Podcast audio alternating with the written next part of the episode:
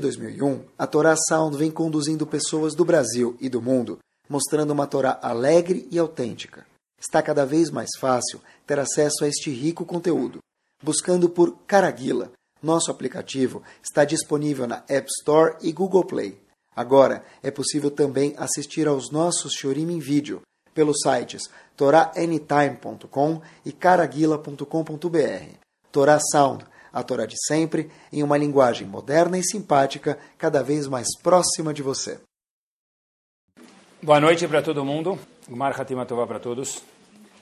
O Shur não vai ser sobre isso, mas eu não acho que é menos importante do que o Shur. A gente, Baruch Hashem, está comemorando o 16º ano, quer dizer, 15 anos completos, graças a Deus, com esse Shur semanal, basicamente o mesmo público. E a forma da gente comemorar o nosso aniversário é um jeito meio estranho, é fazendo mais um shiur, tá bom? Então, na verdade, queria alegria. É muito difícil uma pessoa só se alegrar com isso.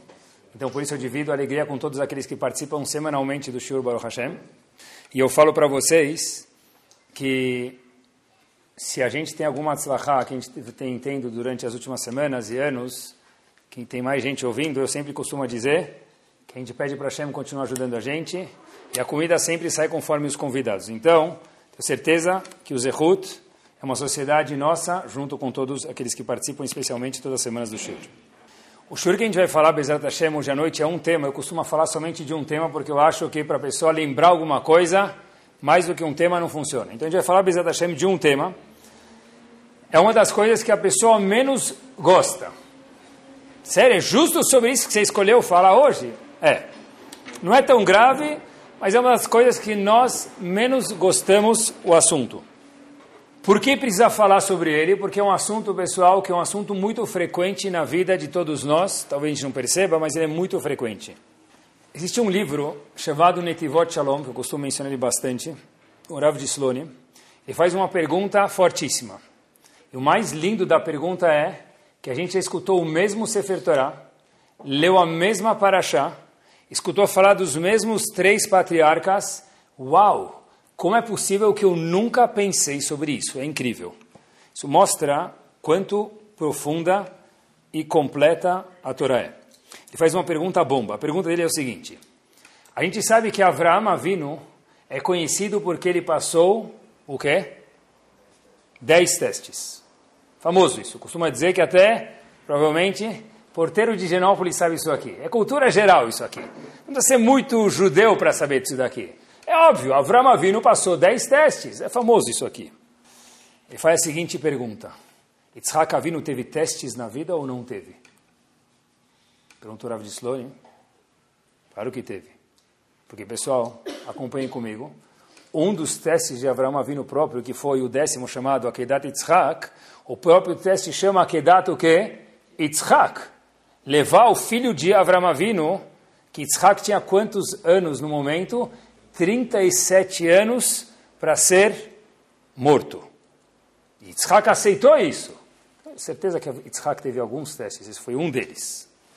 Inclusive, estava mencionando isso para um grupo de jovens sobre a queda de Yitzhak hoje, e um jovem falou para mim o seguinte, Rabino, me perdoa, mas se meu pai me deitasse com 37 anos, ou com 18 anos que eu tenho hoje, falasse, eu vou te matar, eu sairia correndo da cama.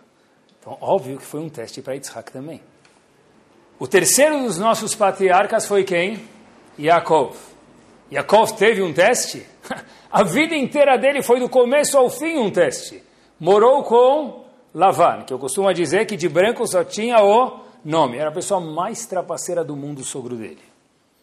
Esaú, o irmão dele, queria matar ele. A pergunta bomba que existe é o seguinte: por que Avraham é conhecido pelos testes? Yitzhak também teve um teste e ninguém fala dos testes dele. Yaakov, que também teve um teste, não é conhecido por ter passado um, dez ou cem testes. Por que, quando se fala de dez testes ou de alguns testes, se fala somente de Avraham Avinu, não se fala de Yitzhak e nem de Yaakov? Se os três passaram por testes. E fala uma coisa espetacular. Ele fala que, sim, você tem razão. Avraham teve testes, Yitzhak teve testes e Yaakov também teve testes. Então, porque só menciona Avraham Avinu? Ele ensina para a gente um conceito, é o seguinte. já que, quando se fala de avot, dos patriarcas, cada um deles não fez algo, ele inseriu no DNA do nosso povo aquela virtude. O primeiro a passar por testes foi quem? Avram Avinu.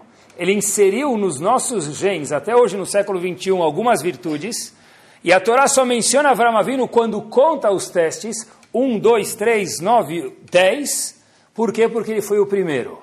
Quando você é o segundo Yitzhak e você é o terceiro Yaakov, sem lhe desmerecer, os seus testes não são tão impactantes num povo quanto foi de Abraão. E por isso que a Torá menciona para a gente, somente Abraão, não menciona Yitzhak e não menciona Yaakov como testes. Menciona os episódios, mas não como testes, por quê? Porque o primeiro é que deixa marcado nos genes o que, que vai acontecer com as próximas gerações. Ou seja, Avram Avinu é conhecido pelos testes, mas dentro de cada um de nós tem um mini Avram Avinu, que também passa por alguns testes diários, outros maiores semanais, outros maiores anuais e outros gigantes durante a vida da pessoa. E por isso que a Torá conta isso para gente. A Torá conta sobre Abraão Avino para ensinar para a gente, olha, Habibi, quando você viver lá no século 21, tenha um norte. O seu norte, quando se fala de testes, quem vai ter que ser na bússola? Abraão Avino. Procure as respostas do Nisayon, em hebraico, do teste, em Abraão Avino, quando você tiver qualquer teste na sua vida. Olhem que interessante. Quando se fala em Abraão Avino, mencionei para vocês que tem um impacto para sempre.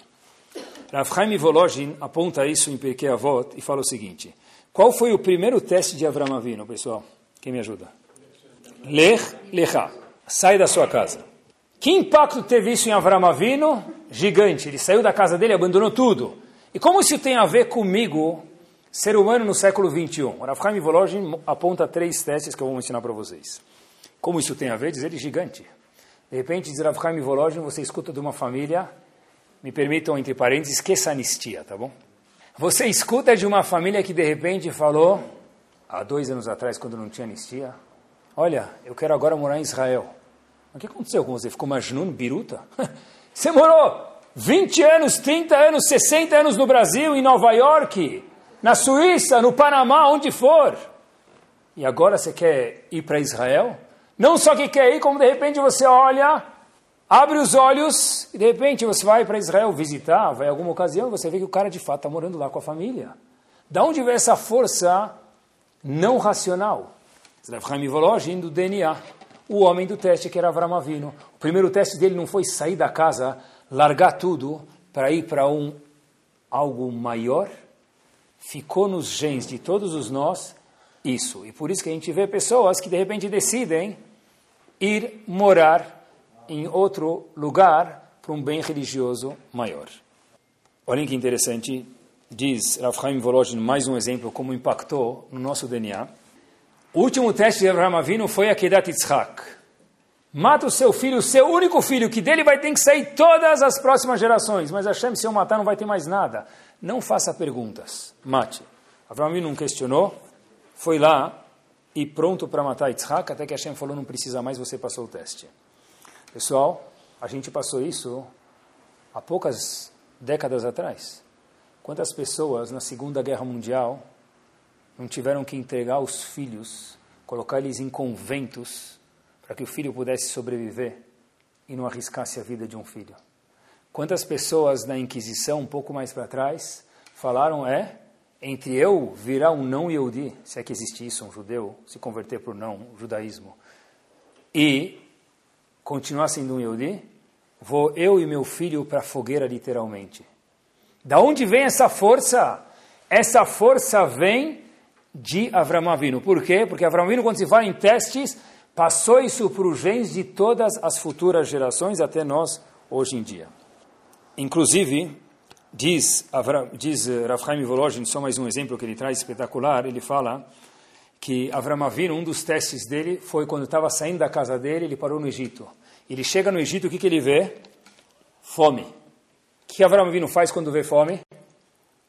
Eu estou indo cumprir as palavras de Hashem, e o que ele me manda é fome. Isso é recompensa. Um ser humano normal, qual seria a reação imediata? Reclamar. Qual foi a reação de Avram Avinu? Tá bom, se é isso que Hashem proporcionou para mim, eu aceito, de boa e de coração. Daqui diz Rav Chaim Volozhin, por isso que até hoje, essa é mais difícil de achar, pessoal, mas também existe, até hoje, no século 21, tem pessoas que passam por aperto e não reclamam. Sabem receber isso de Akadosh Baruch. Porque igual Avram Avinu foi cumprir a palavra de Hashem, chegou no Egito e a primeira coisa que ele vê é fome. Imaginei encontrar um banquete, eu estou saindo da minha casa seguindo as palavras de Hashem. Habibi, se você passou isso, até o século 21, do ponto de Bereshit até hoje, isso vai ficar nos genes do povo. Mas, a palavra que nós menos gostamos de escutar na vida, todo mundo, provavelmente, é a palavra teste. Eu não gosto de ser testado. Na escola, quem já passou por isso, até hoje eu estou lá, tá bom? Eu vejo isso diariamente. Mas na escola, a palavra teste ou prova é uma das palavras mais assombrosas do mundo. Tem meninos, talvez filhos de alguns de nós aqui presentes, eu sabia toda a matéria. Quando a prova apareceu na mesa, eu não sei, deu branco. Tem alguns que não sabem nada e já dá branco, é normal. Mas tem alguns que sabem e deu branco. Porque a palavra teste, ela é chata. Ninguém quer ser testado. Teve uma pessoa no Tanakh que pediu para ser testada. A Gemara conta para a gente no Tratado de Sanedrin, na página 107, é o seguinte.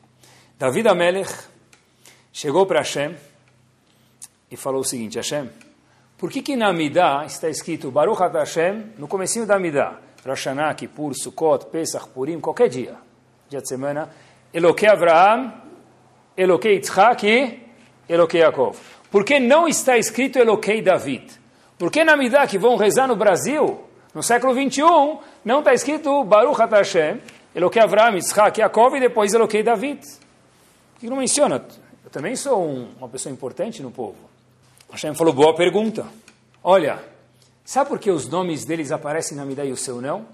Porque eu dei testes para eles, eles passaram, e você eu ainda não dei nenhum teste que fosse para aparecer na Midah, que você pudesse passar. Mas David Amelech, sabe o que? Eu vou te dar um teste. Mas tem um bônus aqui. Para todos eles, não apareci tanto como se fosse um teste. Foram pedidos. Para você, já estou falando, vai aparecer um teste na sua frente. Vai se precaver. E a Melech falou, tá bom, eu sei que eu consigo passar.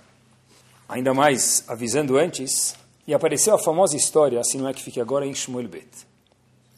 David Amelech estava no palácio real, não sei que vinho ele estava tomando, se era semi-seco ou seco, e qual era a temperatura da adega dele, mas David Amelech estava no palácio real e David Amelech era um rei como todos os outros, nobre, poderoso e bonito. David Amelech olha do seu terraço real, assim diz o Tanakh, explicitamente, ele vê uma mulher linda chamada Batsheva. David Amelech, no nível dele, volto a repetir, no nível dele, não é história do jornal, nem história da novela das oito, importante citar isso. No nível dele teve um pequeno deslize, pequeno porque acompanhe comigo, vocês já pensaram sobre isso, me chamou a atenção.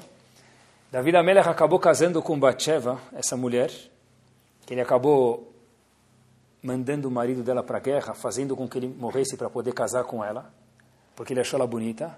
Mas quem saiu dessa relação, quem saiu desse casamento, como chamou o filho de David Amelech e Batsheva? Shlomo Amelech. Shlomo Amelech construiu Betamigdash, o templo, coisa que Davi Amelech não pôde fazer.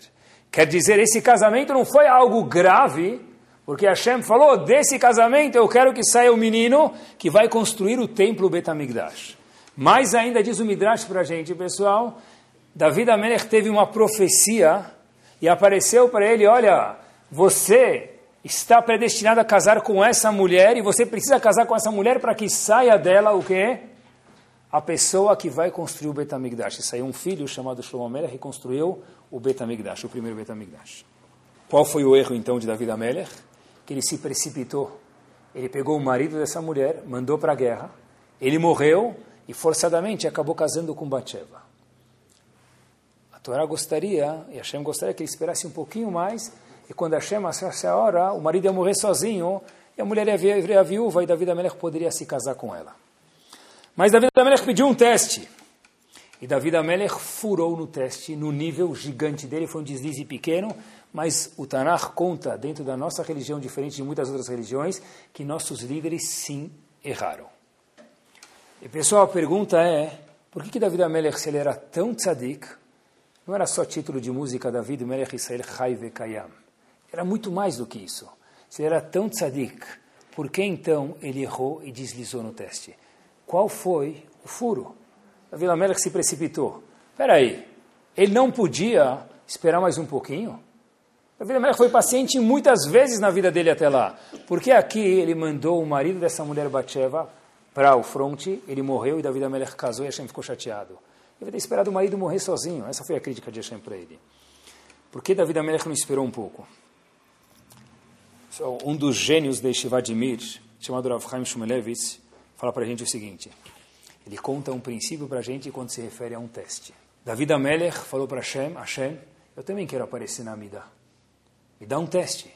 Hashem falou, tá bom, se você está pedindo um teste, eu vou te dar. Rav Chaim Shumelevitz o seguinte, quando a pessoa se coloca em teste, ou novidade hoje à noite, a pessoa pede um teste, nesse teste, junto com ele, não vem o kit salva-vidas da ajuda de Hashem. Qualquer teste que a Kadosh Baruch Hu dá para a pessoa, a pessoa tem a capacidade de passar esse teste. No momento que eu peço um teste para Kadosh Baruch Hu, ou eu me coloco sozinho numa situação de testes, algo que eu forcei, que não apareceu na minha frente, não vem o kit de primeiros socorros da ajuda de Akadosh Baruch Hu nesse teste. Por isso diz Rav Chaim Shmulevitz que David Amelech, por ser tão grande, ainda assim errou. Como ele errou, no nível dele mais uma vez, porque quando você pede um teste, você não tem mais a seata de Shmaya, ajuda de Akadosh Baruch Hu na sua frente. Tudo que acontece sozinho, vem. O que não acontece sozinho, não. É?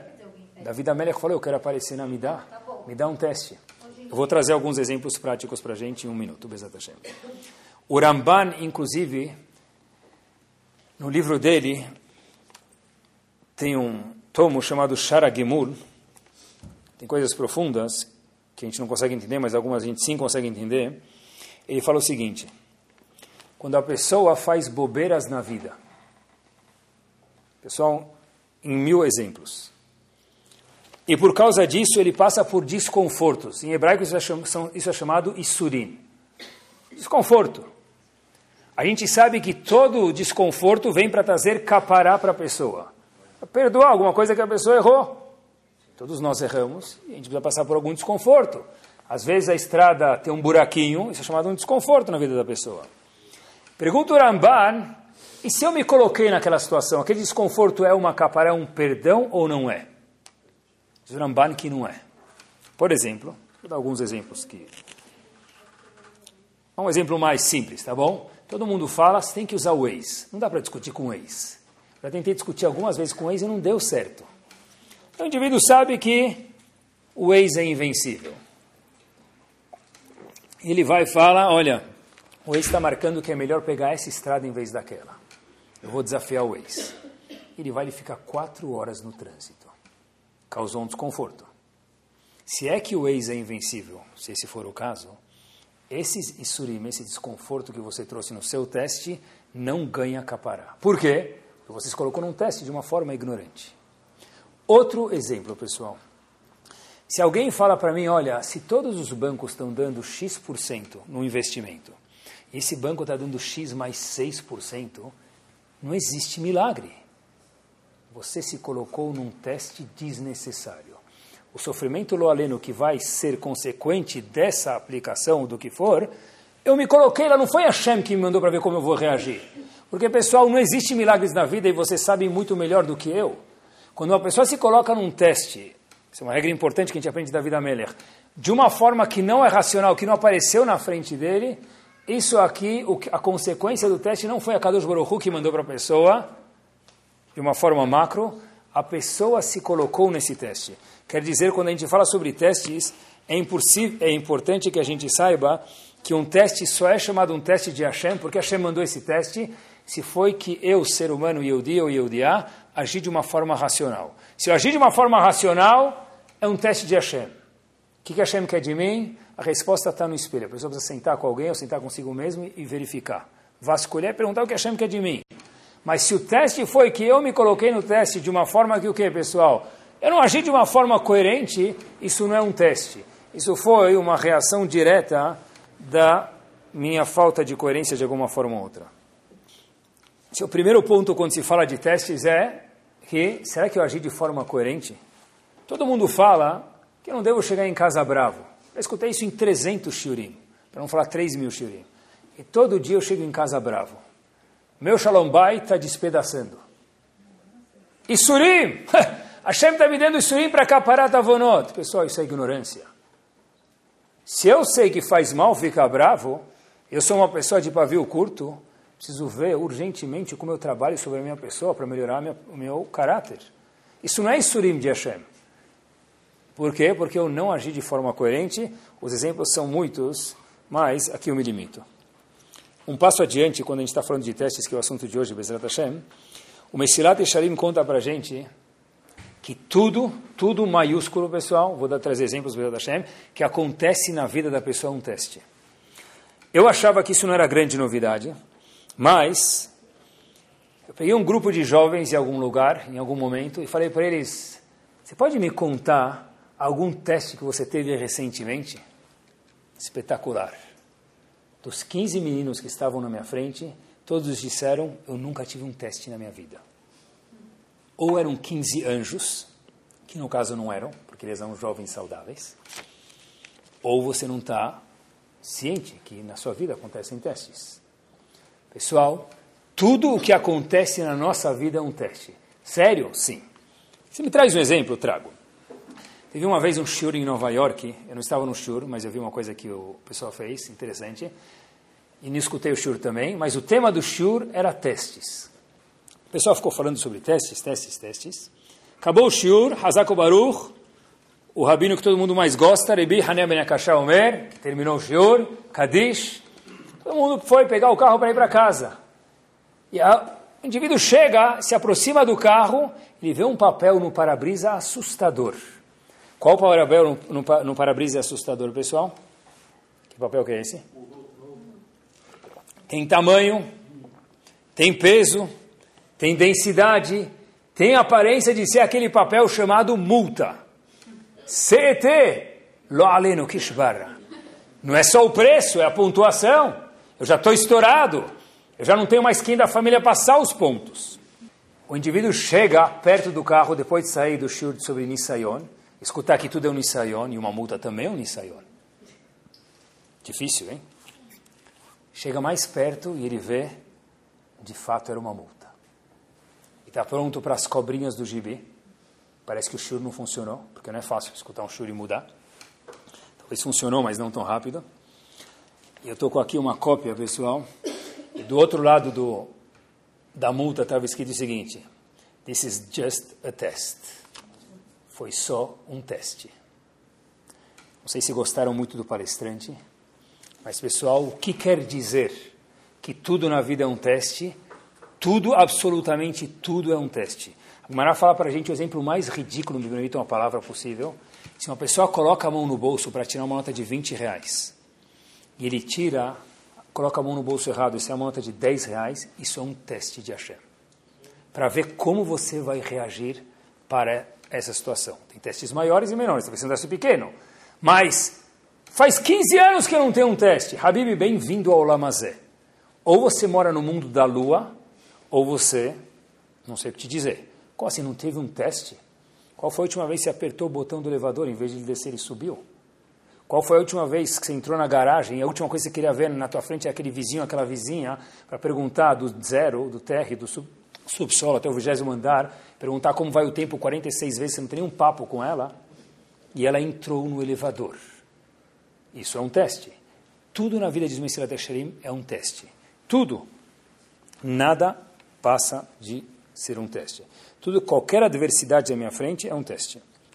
Isso mesmo, tudo é um teste. O elevador, o trânsito, o sinal, o semáforo que abriu, e o cara da frente estava no celular, e você buzinou, e ele andou, e ele passou e você ficou para trás. Também é um teste. É um teste. Ai, que teste, pessoal. Semana de provas das crianças. Reunião da escola das crianças. Também é um teste. É. Bem-vindo ao mundo dos pais, Baruch Hashem. E esse acho que é o teste mor. Algo que também é um teste bomba, e eu queria que ficasse bem claro, Todos nós temos algo indispensável na vida do ser humano chamado celular. Talvez alguns usam mais do que deveriam, mas todo mundo precisa disso de alguma forma ou outra. Você recebe sua conta naquele mês de R$ 1.300, quando você está acostumado a pagar 300 reais ou o que for o valor. E você escuta aquela música que você não aguenta mais ouvir, de espera.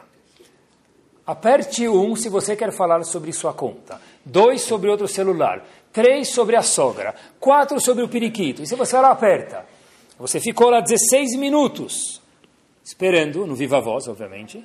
E você desiste, você fala, sabe o quê? Eu preciso no banheiro um minutinho, com licença, desculpe. Você vai no minuto e você volta e você vê que não tem mais ligação. Por quê?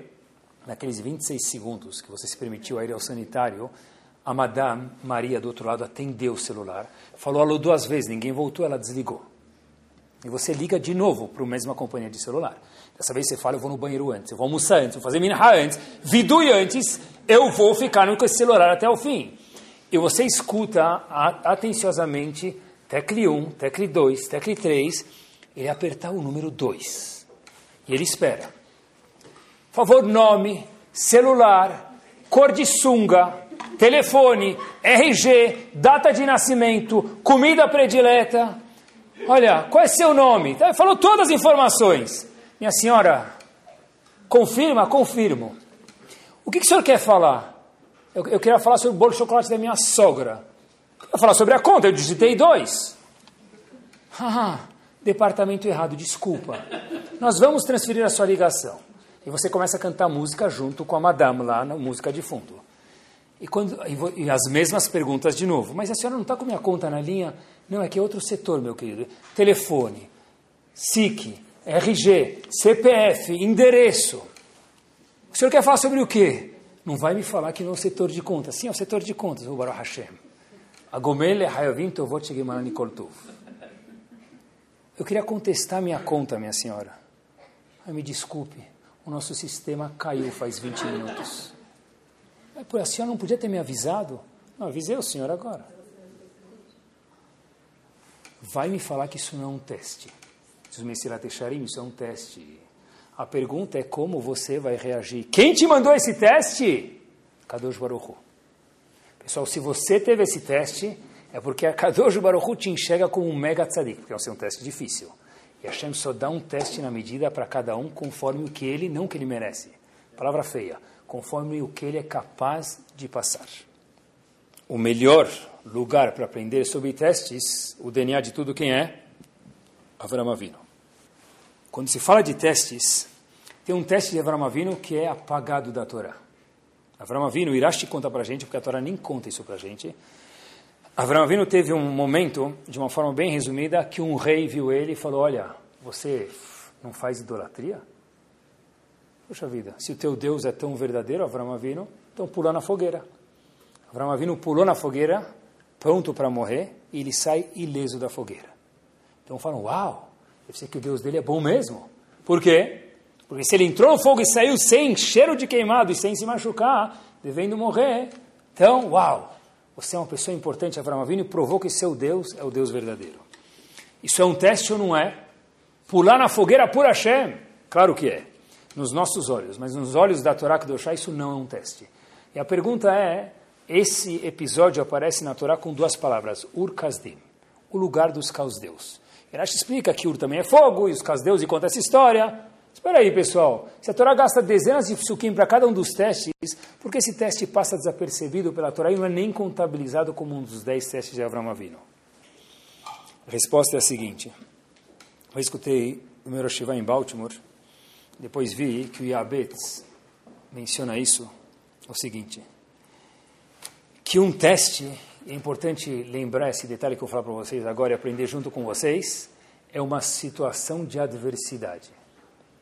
Qualquer situação lógica não é um teste. Por que o Kasdim não é contabilizado como um dos testes? Olhem que bomba.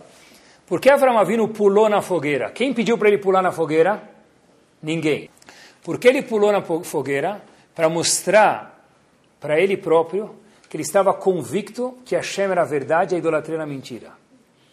Dizem nossos sábios, isso não é um teste. Por isso não é contabilizado como um teste. Por quê? Porque fazer algo lógico não é um teste. Tudo que existe uma adversidade na minha cabeça, eu não entendo porque a Hashem me mandou isso. Eu nem mereço isso, talvez. Talvez não merece mesmo, aparentemente. Quando se fala de teste, tudo que é algo irracional, meus queridos, é considerado um teste. Já que Ur Kasdim foi algo que Avram Avinu entendeu, que ele precisava pular na fogueira sozinho, Hashem falou, eu não contabilizo isso como um teste. Por quê? Porque uma coisa que é lógica, que você entende, não é um teste. Talvez, uma coisa que é ilógica, aí sim é um teste. Ligar para casa 23 vezes avisando que você tem uma reunião importante, você precisa almoçar meio-dia, e meio-dia o almoço tem que estar pronto, e você chega meio-dia, meio-dia e 10, meio-dia e 20, esqueceram do seu almoço, puxa vida, isso é ilógico, isso é um teste. Porque tudo que é racional não é um teste. Tudo que é irracional e vai contra a minha lógica, aprendemos em Avraham Avino, isso sim é considerado um teste. Às vezes, eu escuto muitas vezes a pessoa falar isso, olha, eu faço essa mitzvah, porque essa mitzvah eu entendo. Respeitar os pais eu entendo. Talvez no jejuar Yom Kippur também faz sentido uma vez por ano. Agora tem coisas que eu não entendo, mitzvot que eu não entendo. Já que eu não entendo, qual a consequência? Eu não faço. Habibi, você acabou de mostrar que você confia nada quase que em Hashem. Porque se eu só faço as mitzvot que eu entendo, respeitar meu pai e minha mãe do jeito que eu entendo, eu confio no meu intelecto, não em Hashem. E de Avraham Avinu, acabamos de aprender que o que é um teste, mostrar que você confia em quem te deu o teste, no caso, a Kadosh Baruch Hu, é quando eu não entendo e ainda assim eu continuo me comportando conforme alguém que me orientou a fazer o teste. No caso do exemplo, Hakadosh Baruch Hu. E a pergunta bomba quando se fala de um teste é o seguinte: Hashem sabe se a gente vai passar no teste ou não sabe? O que vocês acham? Sabe? Então por que ele dá o teste para a pessoa? Se Hashem sabe tudo, ele sabe que eu vou passar o teste, e o teste é para provar para Hashem, então por que, que eu tenho inúmeros testes na vida? Por que ele me faz ligar para a companhia telefônica? Por que ele me faz ficar no elevador com aquela vizinha que eu não gosto? Por que ele me faz pegar aquele mau humor do meu sócio? Por que isso? Se Hashem não sabe se eu vou passar no teste ou não, e o teste é para provar para Hashem, então por que, que precisamos de teste? Incrível. Como se fala teste em hebraico, pessoal? Nisayon. Em hebraico, nada é por acaso. Na vida também não é por acaso, mas em hebraico também não. A palavra nisayon em hebraico vem da palavra nes. O que quer dizer nes? Fora nes café. O que, mais quer dizer a palavra nes? Milagre. Boa. O que mais quer dizer a palavra nes? A palavra nes aparece na Torá não como milagre, aparece como mastro. Quando se coloca uma bandeira, a Torá conta em algum episódio colocar uma bandeira, está escrito Veasimeu alanes, colocar uma bandeira sobre o mastro. Dizem nossos sábios o seguinte: o mastro é algo que fica bem visível e elevado, visível. O nisayon vem da palavra nes. Por quê?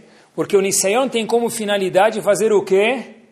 Subindo, elevar você, nós, homem ou mulher. Hashem sabe que eu vou passar no teste ou não, mas o meu potencial está dormente até que eu externalize ele. Da mesma forma que um atleta que corre 100 metros rasos em 10 segundos, eu sei que é menos do que o recorde, mas também é bastante. Ele tinha esse potencial dentro dele ou não tinha? Claro que tinha. Ele precisou treinar muito para chegar a isso. Treinou para externalizar o potencial. Um alterofilista, quando carrega 50 quilos, já tinha um potencial dentro dele. Mas ele treinou para poder carregar os 50 quilos. A Kadosh Baruch falou para Avram Avinu e para cada um de nós, para Avram Avinu que tem dentro de cada um de nós, você só é isso porque vai assim meu alanes, nisayones. Se você quer crescer, a única forma, mesmo que ninguém gosta de testes, pessoal, é passar pelos testes. O teste ele é horrível quando vem na minha frente. Depois que passou, ele até se torna divertido. Você não sabe? Fiquei duas horas no trânsito, não tinha o que fazer. A gente ri da situação. Porque passar o teste é agradável depois que já foi. O teste faz com que a pessoa cresça. Eu vi uma frase espetacular. Teste é igual sapato alto. Dói, mas deixa a pessoa mais alta. Espetacular. Os testes na minha vida são igual sapato alto. Às vezes eu olho para minha esposa, aquele salto dói só de olhar, pessoal. Teste é igual sapato alto. Dói, mas faz a pessoa crescer. É isso mesmo. Ninguém gosta de teste, mas quando passou, uau! É situação de rir, sim. Mas você só virou o que você virou porque você passou por aquela adversidade. Isso é um teste. Pessoal, olhem que espetáculo. Nunca tinha visto isso. Quando vi, não tinha um babador por perto. Se tivesse, teria colocado. Literalmente. Qual foi o maior líder que houve dentro de todo o Tanakh? Fácil pergunta. Fácil, né? Moshe. Olhem que bomba, não esqueçam isso nunca mais. De se deliciar. Da onde veio o nome Moshe? Dizem Chachamim o seguinte: Moshe é composto pelas letras Mem, Shin e Rei. Olhem que bomba. Isso é de se deliciar, mesmo quem está no regime, mesmo quem é diabético, essa doçura aqui é para todo mundo, pessoal. Moshe Rabbeinu, a Torá conta para a gente que teve três perguntas na vida dele que ele não soube responder. Um, Hashem pediu para ele, faz a menorá. Moshe Rabbeinu falou, eu não sei fazer menorá, não consigo. A segunda adversidade que Hashem, Moshe Rabbeinu teve, é Hashem falou para ele, Moshe Rabbeinu, você vai pegar uma moeda para contar o povo, chamada Shkalim. Moshe Rabbeinu falou, como que é essa moeda? Hashem teve que mostrar para ele, ele não soube fazer a moeda. E a terceira dificuldade que Moshe Rabbeinu não soube resolver sozinho é a mitzvah de Rosh Chodesh. Moshe Rabbeinu não soube identificar exatamente como que a lua deve estar no Rosh Chodesh, no primeiro dia do mês. De novo, as três coisas que Moshe Rabbeinu não soube resolver sozinho, Menorá, Shkalim e Achodesh, o mês. Espetacular. Menorá começa com qual letra? Mem. Shekel com qual letra? Shin. Achodesh com qual letra? Rei, forma a palavra Moshe. Porque a dificuldade que ele teve e superou ela, fez ele Moshe Rabbeinu. Rabino está viajando, vai. Pode ser que sim, pode ser que não. Acompanhe comigo. Menorá, qual é a última letra da palavra menorá, pessoal? Rei. Shekalim, que foi a segunda adversidade que ele teve. Qual a última letra? Mem. Rei, mem. Achodesh, qual a última letra da palavra Chodesh? Shin. No começo e no fim, Moshe Rabbeinu. Acredite se quiser. Por quê? Da onde surgiu Moshe Rabbeinu? Il est né au lycée Pasteur. Not true. Moshe Rabbeinu não nasceu falando francês. Moshe Rabbeinu nasceu em Oxford. Moshe Rabbeinu não nasceu em escola de gênios. O que fez Moshe Rabbeinu foram as três dificuldades. No começo da palavra e no fim, forma a palavra Moshe, porque isso que foi Moshe Rabbeinu. Não foi coincidência. Isso é Moshe Rabbeinu. Uau! De fato, isso é Moshe Rabbeinu.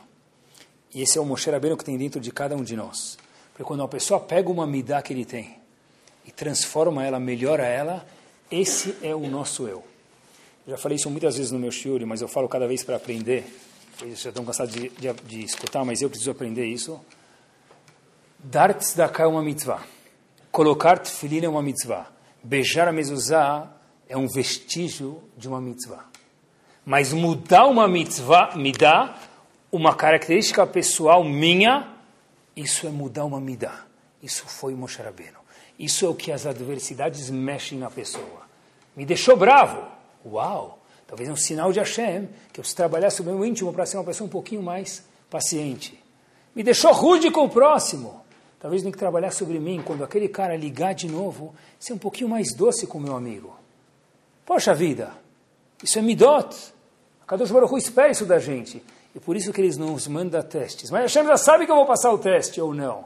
O teste não é para Hashem, queridos. O teste é para nós mesmos podermos crescer.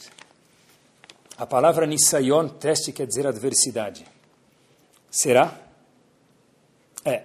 É e não é qualquer dificuldade, volto, faço questão de reiterar, isso é um teste, é um nisayon. E a Gemara fala o seguinte, não existe, se uma pessoa passar 40 dias e não tiver um sofrimento, a pessoa tem que ficar preocupada, diz a Gemara. Por quê? Deve ser que Hashem abandonou ele. Eu sempre entendi essa Gemara, deve ser que o quê? Que Hashem desencanou do cara.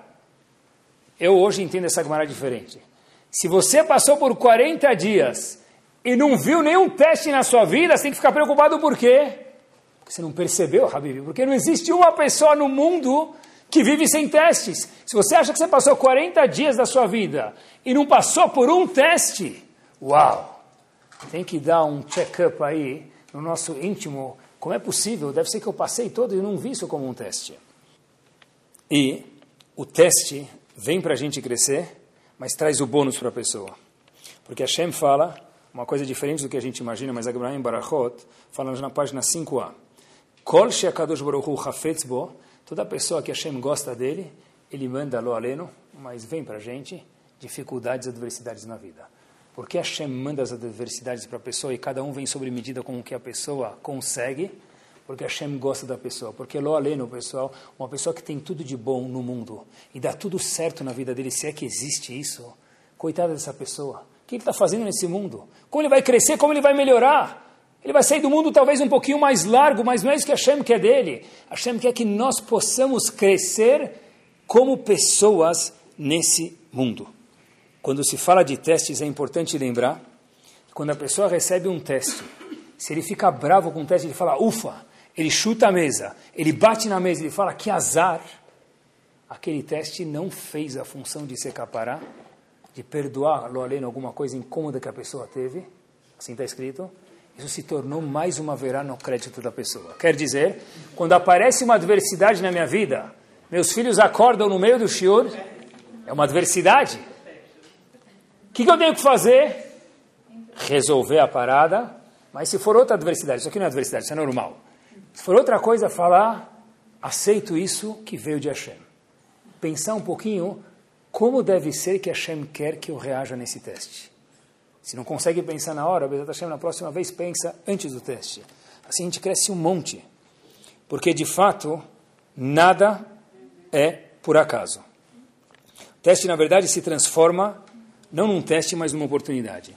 E vou terminar para que a gente veja como que o teste de fato é uma oportunidade uma história verdadeira, que vocês nunca leram em nenhum livro, porque não está em nenhum livro, mas quando eu escutei uma pessoa me contar a história, eu liguei para o autor da história fiquei algumas dezenas de minutos com o autor na história, escutando a história. E todo o teste é feito sobre medida para a pessoa, porque ninguém está em lugar nenhum, em momento nenhum, com adversidade nenhuma, sem querer ou por acaso. Lá vai a história. Eu pedi permissão para ele para contar a história, ele falou que permitiu, então eu vou contar para vocês. O Yehudi, tá bom, vai Sfaradi, no carro, indo para o litoral norte.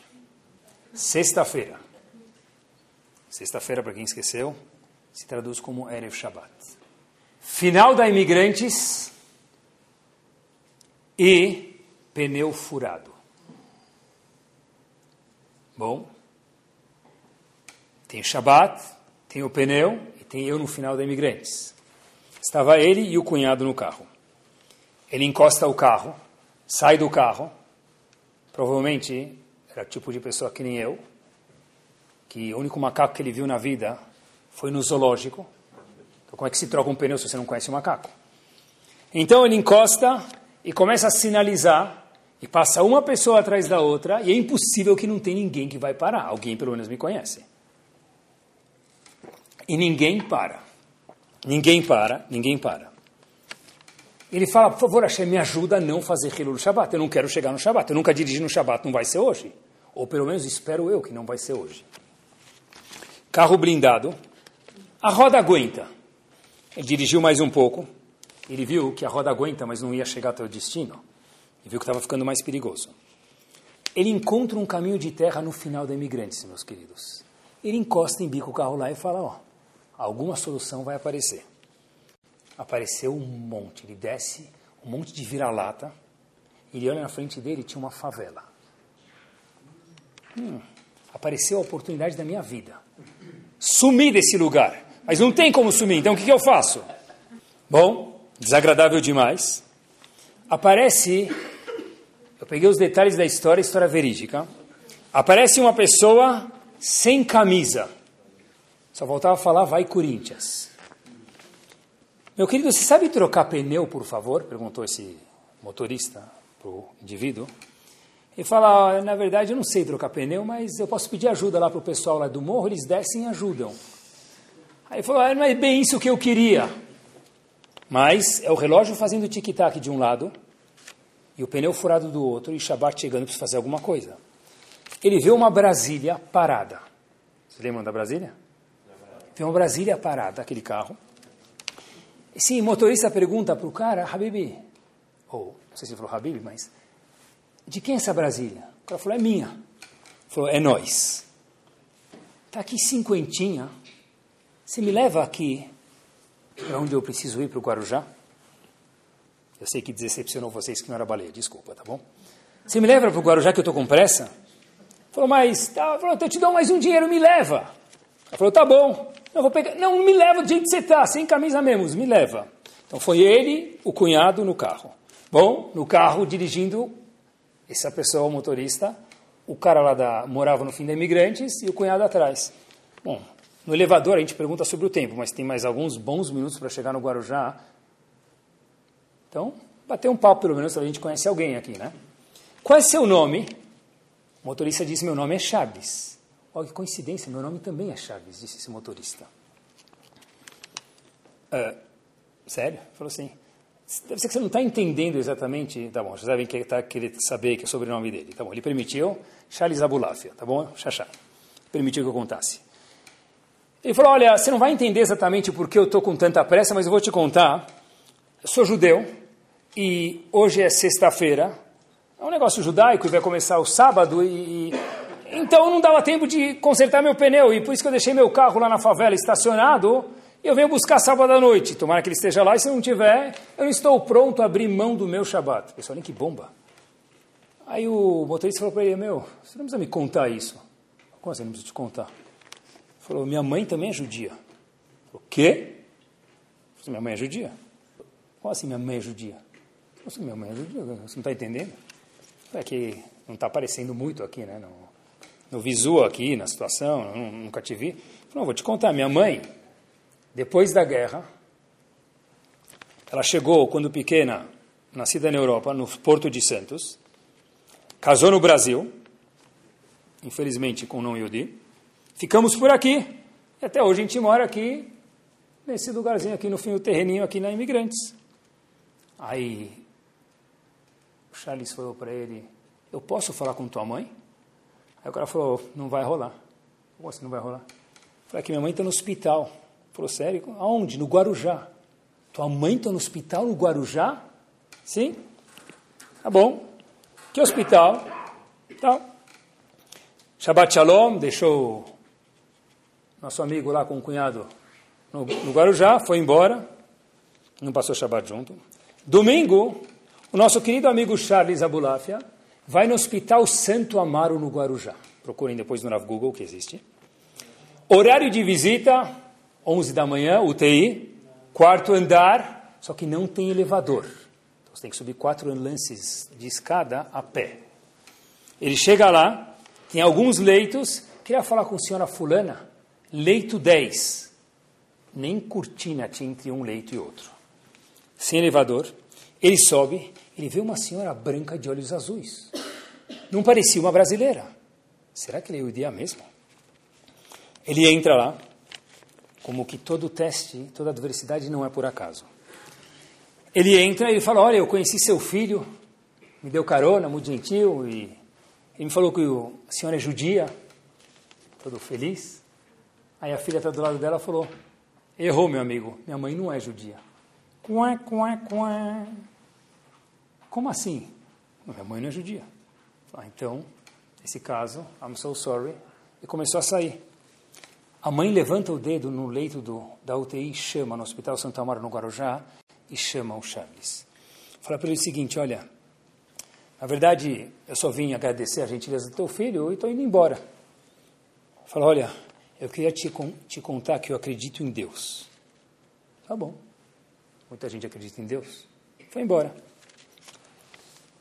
pega o telefone dessa senhora, busca o carro sábado à noite, estão preocupados, o carro foi tal lá, busca o carro sábado à noite, algumas semanas depois, olha, olha que é um Yudi, pega imigrantes de novo, fui visitar a mulher, parou no mesmo lugar, dessa vez sem o pneu furado, e entrou lá de novo, buzinou, entrou no morro, procurar aquela mulher, foi com um amigo. Vocês perguntem para ele se a história é verdadeira ou não. De A a Z, peguei todos os detalhes. Ele entra lá e ele vê na porta da casa aquele símbolo de idolatria gigante. Ele fala, hum, acho que é furada. Me contaram que ela é Yehudiá, deve estar tá mal contada a história aqui. A filha dela tinha razão quando me falou no hospital que ela não é Yehudiá. Chega a senhora, ele fala para ela, olha, eu queria pedir desculpa, acho que eu me confundi quando eu vim aqui.